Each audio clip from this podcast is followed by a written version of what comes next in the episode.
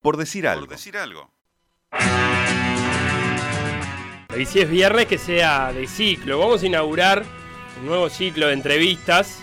Esta vez nos propusimos entender y conocer la realidad de aquellos que forman a los entrenadores en diferentes deportes. Hoy vamos a comenzar con el básquetbol.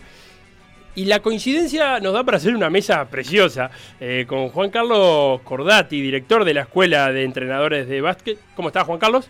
Buenos días, mucho gusto. El pollo, ¿verdad? El pollo. El famoso pollo Cordati, que viniste acompañado eh, con Gustavo Fernández, que no vamos a decir que es familiar, pero es familiar. ¿Cómo anda Gustavo? Hola, mucho gusto.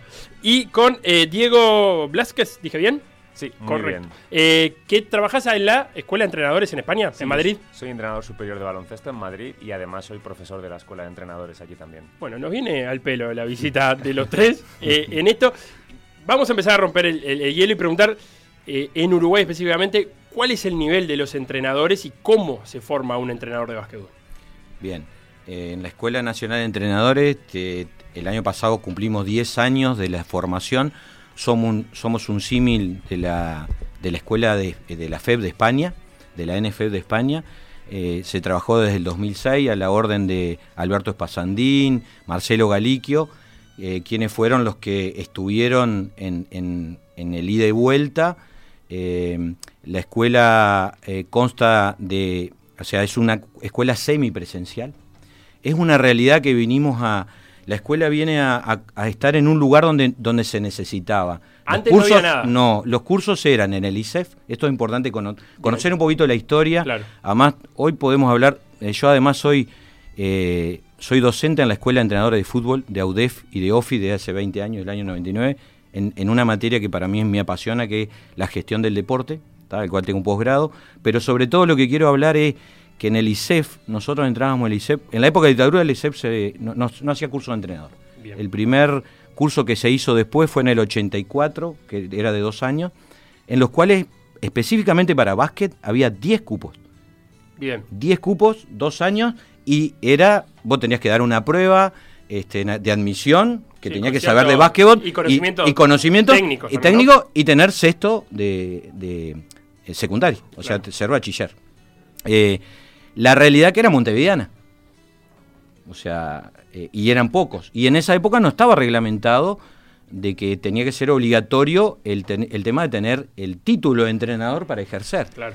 Esto va un poquito a reforzar algo que en aquellos momentos todos pensábamos, eh, de que estaban dirigiendo gente que era idónea, pero que no estaba preparada. Que por ahí había algunos clubes que, que tenían a gente que, que- estaba entrenando porque había sido jugador de básquet.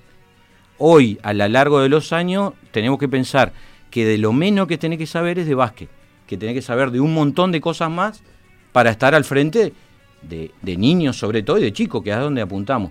Recién en el año, en el básquet específicamente, la reglamentación del- del- de tener el título de entrenador comienza en el año 93-94. ¿Y cómo empieza? No empieza en primera división, empieza en el Formativa. minibásquet, eh, aquello en aquella época cadetes menores, que hoy U15 o 17, juveniles y fue progresiva. Hoy por hoy es obligatorio el título para todas las categorías. Es obligatorio para todas las categorías, está reglamentado.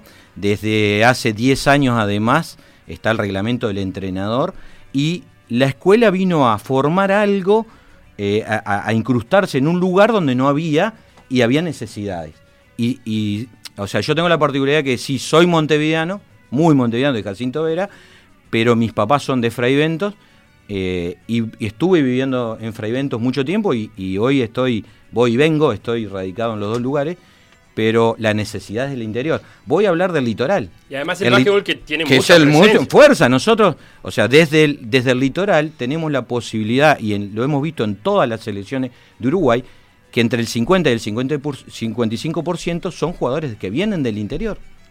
¿Sí? Donde hay, un, donde hay una pasión muy grande por el básquet, porque vivimos al lado de un monstruo que se llama Argentina.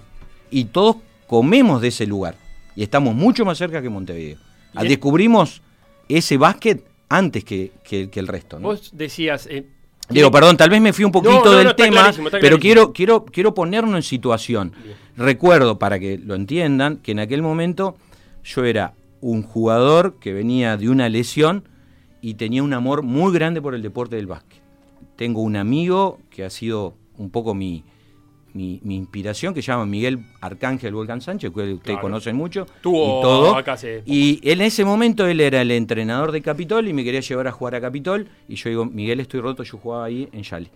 Miguel, estoy roto, estoy con una recuperación que me cuesta mucho, tuve dos años. Y él después agarra Unión Atlética. Iba a ver los entrenamientos de Unión Atlética y digo, Miguel, no entiendo. Hay cosas que no entiendo. Entonces dice, Carlitos, me dice, Carlitos, eh, tenés que hacer el curso de entrenador. Ese fue mi leitmotiv. ¿Qué le agrega? Hablas de, mm, de agregarle al, saber basquetbolístico otras cosas para ser entrenador. ¿Cómo está reflejado eso en el programa del curso de entrenador de la federación? ¿En qué tipo de, materias o en qué tipo de bueno, contenido? Este, estás desde el punto de vista de entrenamiento, psicología, pedagogía, metodología, eh, bueno, eh, primero auxilio. Hay, hay, de, hay de todo. Eh, hay una gama de, materias que es muy importante que nosotros los entrenadores la sepamos, la sepamos. Pero hoy, hoy tenemos que saber más del chiquilín, con las realidades que cada uno tiene, ¿no? vamos a hablar en nivel general, no solo del básquet, de sus realidades. Y estaría bueno que después compartiéramos con Diego, que anoche tuvimos también en una radio colega con unos amigos, y él, él comentaba de, bueno, cómo vamos contra el chiquilín que hoy está con, con todos estos mecanismos nuevos del celular. y Nosotros tenemos que saber de eso. Tenemos que estar, muy preparados para. Perdón, siempre digo, y, lo hablamos con nuestros estudiantes, o sea, imagínense, yo soy además docente en UTU. Tengo la posibilidad de poder estar en algunos lugares en los cuales puedo decir algunas cosas entre cuatro paredes, ¿está bien? Claro. Y, ahí lo que intento decir, eh, seamos humanistas, éticos, ¿está bien? Y, y entendamos del feedback que tenemos que generar con ellos. No todos son iguales y estemos preparados, porque es muy importante el otro día en, la, en, la, en el último, el curso cuando cerramos, que hay una entrevista muy, eh, un una video que subimos nosotros, eh, después hablamos del curso específicamente, tenemos un canal de YouTube y lo dejamos abierto, una, una charla que para mí es un TED, en, el Club Capitol lo hicimos con Pablo López. Estaría bueno que la audiencia lo escuchara porque es para todos y va a dejar en bien claro un poquito de qué se trata. es alguno de los puntos que hemos estado trabajando para este año y, tenemos este año el nivel 2 del curso de entrenadores, que no hemos hablado de la escuela, pero ya lo hablamos. Pero digo, es muy importante los referentes.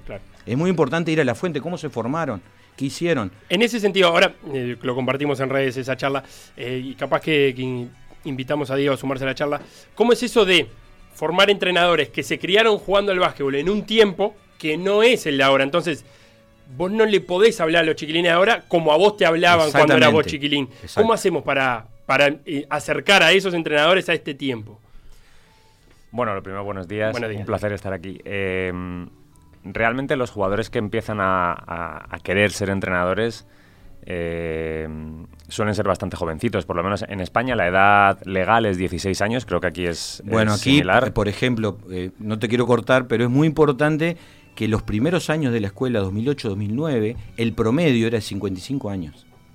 Y el promedio lo subían muchos, aquellos que nunca habían podido ingresar al Instituto de Educación Física, que cuando la escuela comienza el instituto había dejado de funcionar en la parte de curso de entrenadores. Hoy se da curso de entrenador de Educación Física solo en Paysandú. Hoy el promedio es de 24. Y, te agrego algo, Diego, que esto no sé si lo hemos hablado. De los 80 alumnos que tenemos de este año, el 25% son profes o son estudiantes de los cursos de, de educación física de profes. O sea, hemos mejorado porque hay una avidez por mejorar en esa capacidad y eso está muy bueno. Hmm. Allí, en, la verdad que en, España, sobre todo en Madrid, la escuela de entrenadores tiene mucho más años, entonces no, te encuentras con esos entrenadores que llevan a lo mejor 10 años ejerciendo, pero sin titulación. Entonces, suelen ser perfiles de, de gente muy joven, 16, 17, 18 años. Entonces, pues efectivamente eh, no se puede enseñar como se enseñaba antes, ¿no? Antes se enseñaba con el palo, como digo yo. Claro. Y ahora hay que ser mucho más, mucho más psicólogo, hay que tener en cuenta el, nivel de proteccionismo de los padres hacia sus hijos pequeños ha crecido, por lo menos en España, eh, exponencialmente. Entonces, hay que ir con mucho cuidado, pero como cada niño es un mundo, no hay una norma eh, que puedas aplicar a todos. Y es lo primero que se les dice a los futuros formadores, es decir, eh, tienes 12 jugadores distintos, con 12 familias distintas. no se le puede hablar igual a los No dos. a todos. Entonces, lo primero que tienes que hacer es conocer a los niños, Sí. a las niñas y a sus familias. Es decir, eh, aunque luego eh, tú entrenas solo al, al jugador, pero es muy importante conocer el trasfondo familiar que hay detrás, ¿no? Los padres están separados, los padres se llevan bien, es decir, no, no, no hay una norma. Es, es, es muy específico cada, cada uno. Y, esto tiene que ver mucho con lo que nosotros predicamos, que es la enseñanza por comprensión, no por imposición. Para eso el entrenador tiene que estar preparado. Hemos hablado mucho en fútbol, algo que le pasa al fútbol y que capaz le pasa lo mismo al básquetbol, y es la necesidad de tener a los mejores formados con, trabajando con niños, debería ser al revés, eh, porque esa es la edad que tienen que aprender, pero a su vez también suelen ser los sueldos más bajos quienes trabajan con, con los niños.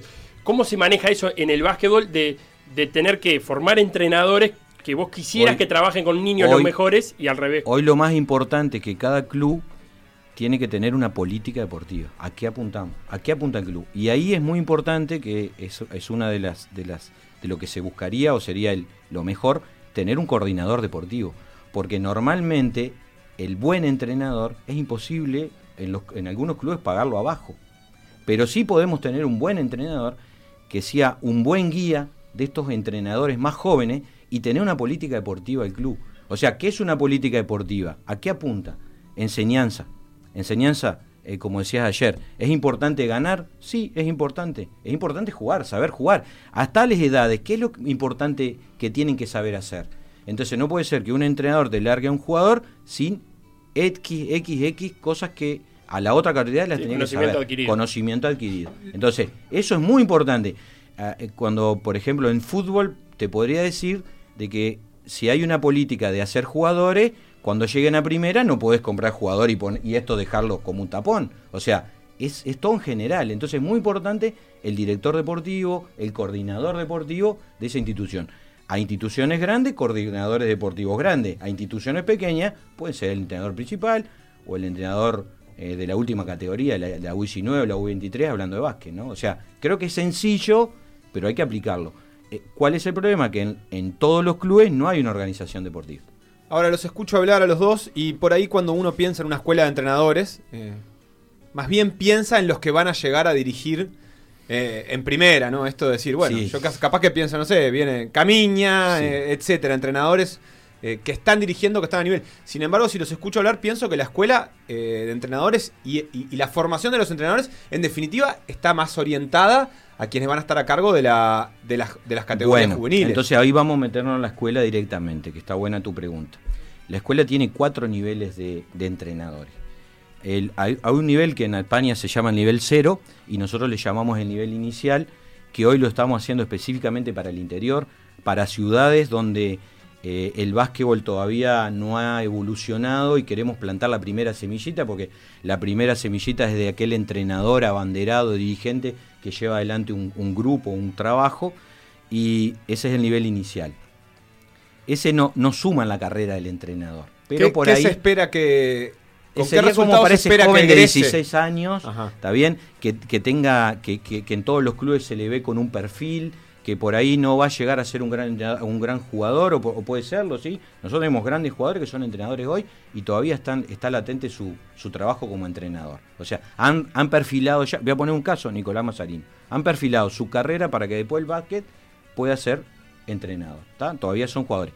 Antiguamente, en el Instituto de Educación Física, si vos no habías terminado tu carrera de entrenador, de jugador, no podías ser, porque tenías que ir de lunes a sábado, de 7 de la tarde a 12 de la noche. Acá la escuela te brinda nivel 1, nivel 2, nivel 3, tres años distintos. Eh, los, los niveles 1 y 3 se hacen en los años pares, ¿sí? Por ejemplo, la escuela empieza en el 2008 y se hace nivel 1. 2009, que fue un poquito más largo, 2010, se hizo el nivel 2. Y, ahí y, en el, y en el otro año el nivel 3. O sea, este año, por ejemplo, hay nivel 2 y no hay nivel 1 y nivel 2. Los que empezaron el, el- nivel 3, los que empezaron el, el nivel 1 el año pasado eh, se reengancharon acá. Y hay algunos que han quedado en el camino.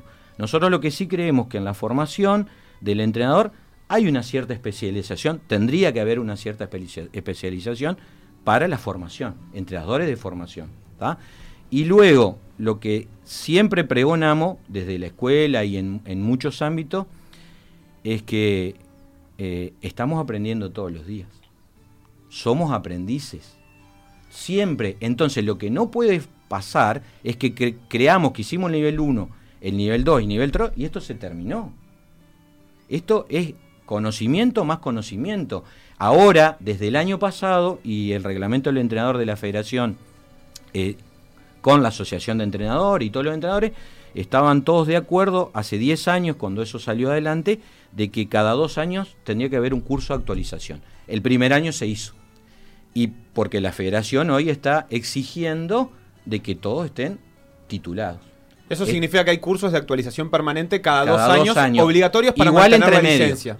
Eh, obligatorios para la, para licencia. ¿Y cómo se financia eso? Bueno, te cuento. En Argentina yo soy entrenador en Argentina, tuve 12 años dirigiendo. En el 85 empieza este mismo método con una escuela. Esto viene de FIBA. Las escuelas vienen desde FIBA. Eh, o sea, eh, y, en Argentina todos los años haces el curso entrenador. De la reválida le llaman ellos. Nosotros, para nosotros, reválida es otra cosa. La actualización. La, la actualización constante. Tú tienes el carnet de entrenador que este año se dio por primera vez y tienes que presentarlo y, te, lo dan, te lo habilitan por dos años. Al otro año tenés que hacerlo. Nosotros detectamos, empezamos hace tres años, Gustavo, tres años, a pedir un currículum, tanto para saber quiénes eran los que ingresaban, cuál era el perfil, si eran estudiantes de educación física, que fue lo que sacábamos, qué datos de estudio tenían, cada vez vienen con más estudio, y detectamos de que, por ejemplo, en el nivel 3 del año pasado, eh, habían hecho nivel 1, nivel 2 y el 50% no había asistido a una clínica. De actualización de nada. Eso es lo que no podemos permitir. ¿Y cómo se obtienen los recursos para financiar eso? Bueno, esa, FIBA tiene un, pro, no, perdón, no, metemos a FIBA. Eh, después hablamos de un proyecto de apoyo que estamos, este, estamos en pleno momento ahora de FIBA apoyo a eso. Pero digo, hablemos de la, de la NFUB y de la FUB. La NFUB eh, tiene la formación del entrenador. ¿Correcto? Entonces delimitemos. La formación del entrenador en la federación está la FUB, está en la NFUB. También existen los cursos en ACJ y en ISEF. Que cuando esos, esos entrenadores se titulan, vienen a la FUB, presentan su diploma y el colegio de entrenadores y la FUB los revalidan. Por eso que en nosotros no entra la palabra reválida, es actualización para los cursos. Ellos también están obligados a actualizarse después. Entonces, ¿cuál es el tema de esto? Que es muy importante entender cuál es el régimen en el cual estamos. Hoy la federación, este año, y, pero hace dos años se decretó de que todos los entrenadores tenían que tener nivel 3 para dirigir cualquier categoría lo que buscó fue mejorar o mejorar al entrenador. Acá podemos entrar en, bastantes discrepancias que las tuvimos y, yo las sigo sosteniendo, de que vos podés ser un entrenador de nivel 1 y estar muy bien formado para ese nivel 1. Y estar trabajando, por ejemplo, antes esto era con NN, hoy tienen nombres. O sea, estabas trabajando en un club de barrio, en el cual vos habías sido un ex jugador o jugador, hiciste este nivel 1 y tenías 100 chicos. Y hoy te exigimos nivel 3. No sé hasta dónde está bien, lo vuelvo a decir. Claro. ¿Me, entienden? Sí, sí, clarísimo. Lo, tiro arriba de la mesa si quieren. Que, Diego, te quería preguntar, ¿cuál es el desafío de esto, de estar constantemente en formación? Porque muchas veces el deporte pasa que es como estructura. Hay veces que hay verdades impuestas que parece que nadie se anima a desafiar esa verdad hasta que viene algún entrenador rupturista y la rompe. ¿Cómo hacemos para, o cómo hacen en España para crear ese espíritu de formación constante? Mira, lo primero quería responder un poquito a la pregunta que hiciste tú anteriormente de, que parece que la escuela está orientada a formar entrenadores para las categorías altas. Eh, mi, opinión es que, es que no. Es decir, ¿cuántos equipos hay en la máxima categoría? ¿15? Sí, 16. ¿Cuántos equipos hay en el resto de categorías? todos los demás. Categoría de formación y Todos los demás. Entonces, eh, la escuela de entrenadores forma entrenadores para esas categorías. Eh, el, la, la, experiencia, la calidad de esos entrenadores a lo largo de, esos años es lo que va a delimitar si llegan arriba o no. Pero... Claro, pero yo iba al foco, en realidad eh, comparto, pero ¿cómo, ¿cómo se encara ese laburo con gente que, eh, que por ahí va esperando, con, con un sueño alto, digamos, expectativa. de expectativas? Bueno, yo creo la que... La realidad te golpea. Yo, yo, creo que, que, enseguida las expectativas te das cuenta tú de dónde te las has puesto y dónde, y dónde puedes llegar. Pero lo que marca la escuela de entrenadores, eh, yo siempre lo digo, es, es que tú vas a empezar formando a niños. Es decir, os puedo poner el ejemplo de, de Pepu Hernández, ex seleccionador español, campeón del mundo. Campeón del mundo. Entrenaba niños en el colegio de al lado mío. Es decir, Pepu empezó entrenando niños. pues lo hizo bien, le contratarían en otro club, lo hizo bien, le contratarían en otro, llegó a ser seleccionador y campeón del mundo. Entonces, eh, la escuela de entrenadores forma entrenadores para que no lo haga mal formando niños. Yo creo que esa es la, el resumen, Esa es ¿no? la clave. Esa es la clave. Para que no lo haga mal formando niños. Yo siempre digo que el que, de- el que decide ser carpintero, que es un, un- un oficio maravilloso, si hace una mesa como esta tan bonita que tenemos y le queda un poco coja, pues la lima o le cambia la pata, etcétera. Si tú haces algo mal formando a un niño, no lo puedes limar, ni cambiarle la pata, ni nada. O sea, Claro, ese, ese te puedo contar una anécdota mía Diga. personal, ¿no? Que se la conté a Diego, mi mamá maestra falleció lamentablemente hace poco y profesora de idioma español. Mi, mi primer club que trabajé fue en el Club Aguada y ayer pasábamos, se lo mostré y le digo, me recuerdo la caminata cuando fui a, a tener la primera entrevista para, para, para arreglar, para empezar y mi primer día. Y mi mamá me regala una carpeta que, que dice una frase que para mí es muy importante y me ha marcado y la trato de, de- de llevarlo a todos lados, ¿no? Que la infancia es un mágico lugar de sueños donde todo es posible y lo mejor recién comienza. Esa frase la trato de que sea una frase de cabecera para muchos y esa frase no termina ahí. Eh, eh, los niños tienen ilusiones y tienen eh, ideas de llegar a ser, pero vos los tienes que formar para ese momento. Y cada uno tiene su momento. Y la Perdón que- No, no, No. Y la pregunta que me hacías. ¿me la, me la puedes repetir, la, la tuya? Te decía, ¿cómo es eso de, de- de- de formar personas con el espíritu crítico? Para que no entiendan que hay una única manera de hacer las cosas o, Sí. si- o solo vale la Sí, manera sí, sí, en, en sí. que la hacen los ganadores. No, pues Sí. mira, lo primero que yo suelo decir en los cursos es no podéis entrenar como os han entrenado. Sí. Tú no sabes si te han entrenado a ti bien. A lo mejor has tenido la fortuna de tener un grandísimo entrenador y puedes imitar alguno de sus métodos o coger alguna de sus frases o sus ejercicios, pero tú no puedes dar por hecho que a ti te han entrenado bien. Hombre, si, si has llegado arriba del todo, sí puedes darlo por hecho. Pero eh, cada entrenador tiene que crearse su método a partir de, de lo que va conociendo de los jugadores y de la forma de, de ver si, si lo que está transmitiendo eh, tiene éxito. Es decir, tú enseñas algo, si el, otro- si el jugador no lo aprende, tú no puedes decir que lo enseñas bien. Es decir, eh, lo primero es dar por hecho de que el niño, el jugador, es capaz de aprender. O sea, es lo primero que hay que dar por hecho. No, no que es un inútil y no aprende y es muy malo, qué malo es este jugador, que... No, no, no, no. Es decir, Si no está entendiendo, el problema es del entrenador. eso Sí. es. Es Diego, decir, y, y cuáles son en ese marco? A veces la, eh, en cada época se consolidan algunas ideas este, que por ahí después no son, no son eternas, pero te- en general en cada época hay algunas cosas que se entienden que funcionan y que sirven de directrices para el entrenamiento. Vos, por ejemplo, podés decir, bueno, esta es una época en la que apostamos a que se entrene en la cancha, con mucha pelota, o apostamos a ver mucho video. ¿En qué época estamos ahora? ¿Cuáles son las cosas que más o menos hay acuerdo, que funcionan? Este, con- Sí, sí, sí, te Siempre entiendo, hay polémica, pero ¿cuáles son las cosas en las que podemos estar de acuerdo? Yo creo que estamos en la época donde el, hay un fun- el baloncesto tiene muchos fundamentos individuales. Hay uno que en los últimos cinco años está por encima de todos, es el tiro. ¿no? Eh, estamos en la época del baloncesto de tirar mucho a canasta. Eh, venimos de una época donde el, el juego dominante era un juego lento, de, de jugadores grandes, de, de meter balones interiores. ¿no? De mucha defensa, ¿no? Hoy es Eh, un juego de posesiones hoy- cortas, hoy es mucho un gol. juego, efectivamente, de, de en cuanto el jugador ritmo. está solo, pues no mueve, no mueve más el balón. Es decir, tira. Y tira porque le han dejado solo. Entonces, ¿qué ocurre? Que, que se entrena muchísimo más el, el tiro. Hablo de España, ¿eh? Por, sí, sí, por lo sí, menos.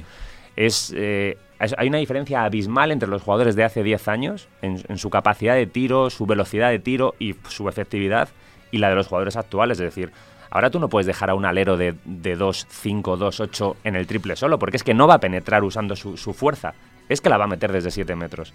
Entonces yo creo que de- ya desde los pequeñitos se ve. A los niños de, de, de 10 años ya les ves intentando meter triples como Steve Curry o, Sí. o James Harden con el step back. O sea, eh, creo que estamos en, en ese baloncesto, ¿no? En el de transiciones muy rápidas y sistemas en donde el tiro, el tiro es, es el arma principal, ¿Y el cómo tiro se exterior. enseña eso? ¿O cómo se le enseña a los entrenadores a trabajar ese tema? Pues precisamente el tiro es quizás de, de lo más difícil de enseñar porque es muy personal, ¿no? Eh, por ejemplo, hace muchos años eh, se decía que, que solamente había una forma de tirar bien y los jugadores profesionales se han encargado de demostrarnos que eso es mentira. Es decir, cada jugador tiene una fisionomía, unas capacidades físicas. El tiro reúne unas cualidades como es alinear eh, pies, cadera, hombro, pero no todo el mundo es capaz de hacerlo igual. Entonces, eh, en ese aspecto lo importante es que no podemos empezar a meter canastas desde 5 metros, hay que empezar a meterlas desde 3 y luego desde 4 y luego desde 5. El jugador no puede tirar desde donde no llega realizando un buen gesto, un gesto eficiente que no, que no estropee físicamente el, el tiro. Entonces, pues muchas veces tienes que, que, que, traerte al jugador, ¿no? El jugador quiere tirar desde lejos y, y tienes que obligarle a... Sí, mejorar la técnica para- No, no, Sí, sí. desde ahí no llegas. No, sí llego. Sí, pero tiras Pero mal, tiras forzado, estás deformando el Exacto, tiro y en cinco años eso te va, a per- te va a perjudicar.